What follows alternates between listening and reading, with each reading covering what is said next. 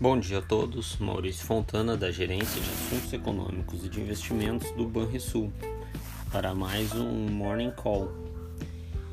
O dia de hoje começa positivo para os ativos de risco, apesar da baixa liquidez diante de um feriado nos Estados Unidos, o Dia de Ação de Graças. Com isso, a agenda fica toda voltada para o Brasil, com destaque para o IPCA 15 de novembro, destaque de hoje e que veio acima do esperado pela mediana das, do mercado. Isso aumenta as apostas de um ajuste ainda mais forte na taxa Selic em dezembro. Além disso, temos na agenda a divulgação pelo Banco Central dos dados de contas externas de outubro e novembro.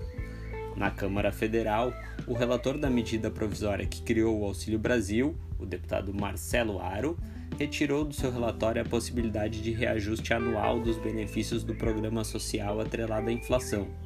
Além disso, a votação da PEC dos precatórios ficou para a próxima semana, enquanto prosseguem as negociações no Senado. Diante dessas, dessas notícias, a expectativa hoje é de bastante volatilidade na bolsa de valores, apesar da baixa liquidez por conta do mercado externo.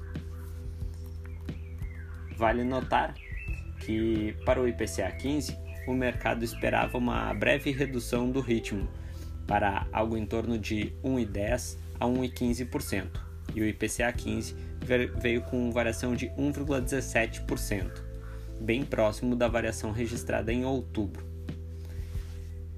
Tenham todos um excelente dia e bons investimentos.